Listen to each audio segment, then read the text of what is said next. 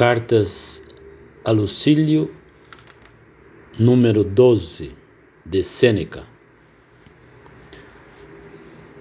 Para onde quer que me vire, vejo indícios da minha velhice. Tenho ido à minha quinta nos arredores e queixava-me das despesas a fazer com uma casa em ruínas. O feitor diz-me que o mal não está em falta de cuidar dos seus Simplesmente a casa é velha. Ora, esta casa cresceu entre as minhas mãos. Como não estarei eu, se tão podres estão estas pedras da minha idade? Irritado, aproveito a primeira ocasião para me zangar com o homem. Parece, digo-lhe eu, que estes plátanos não são cuidados, não têm folhas nenhumas Olha como os ramos estão nodosos e ressequidos, como os troncos estão macilentos e sujos. Isto não aconteceria se as árvores fossem escavadas e regadas. O homem jura pelo meu gênio que faz tudo o que é preciso, que toma todos os cuidados necessários.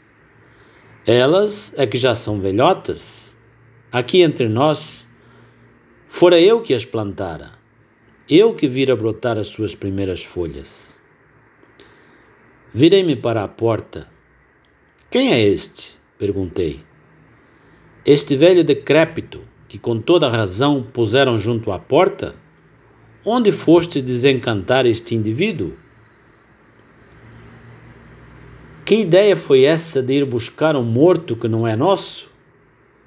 Diz-me o velho então não me conheces? Eu sou Felicião, a quem tu costumavas oferecer bonecos. Sou filho do teu feitor Filocito, o teu companheiro preferido. Belo, digo eu, este está doido, catraio e ainda por cima armado em meu companheiro preferido? Até está correto. Já lhe estão caindo todos os dentes. Fico em dívida com a minha quinta. Para onde quer que me virava, fazia-me dar conta da minha velhice. Pois abracemo-la, apreciemo-la. Se a soubermos usar, a velhice é uma fonte de prazer. Os frutos tornam-se mais agradáveis quando estão a ficar passados.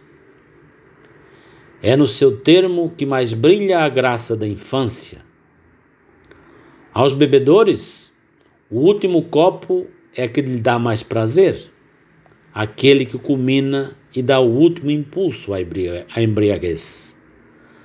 Aquilo que cada prazer tem de mais saboroso é guardado para o fim. É extremamente agradável esta idade, já tendente para o fim, embora ainda não a tombar. Estar prestes a atingir a beira do telhado acho que é a situação dotada dos seus encantos.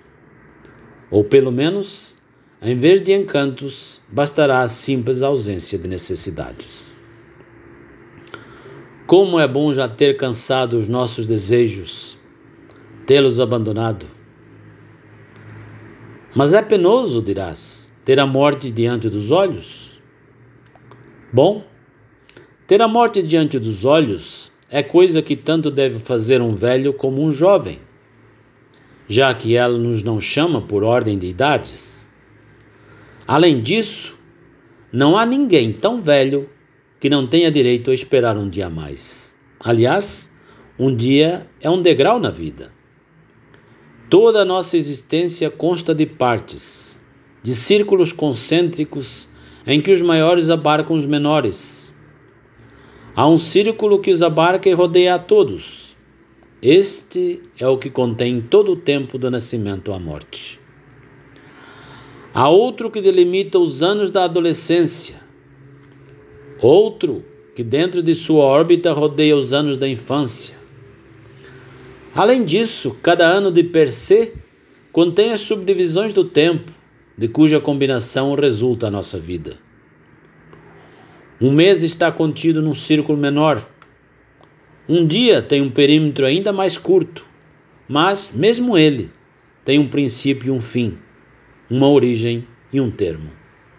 Por isso dizia Heráclito, o filósofo que deveu a fama à sua linguagem obscura, que qualquer dia é igual a todos os outros.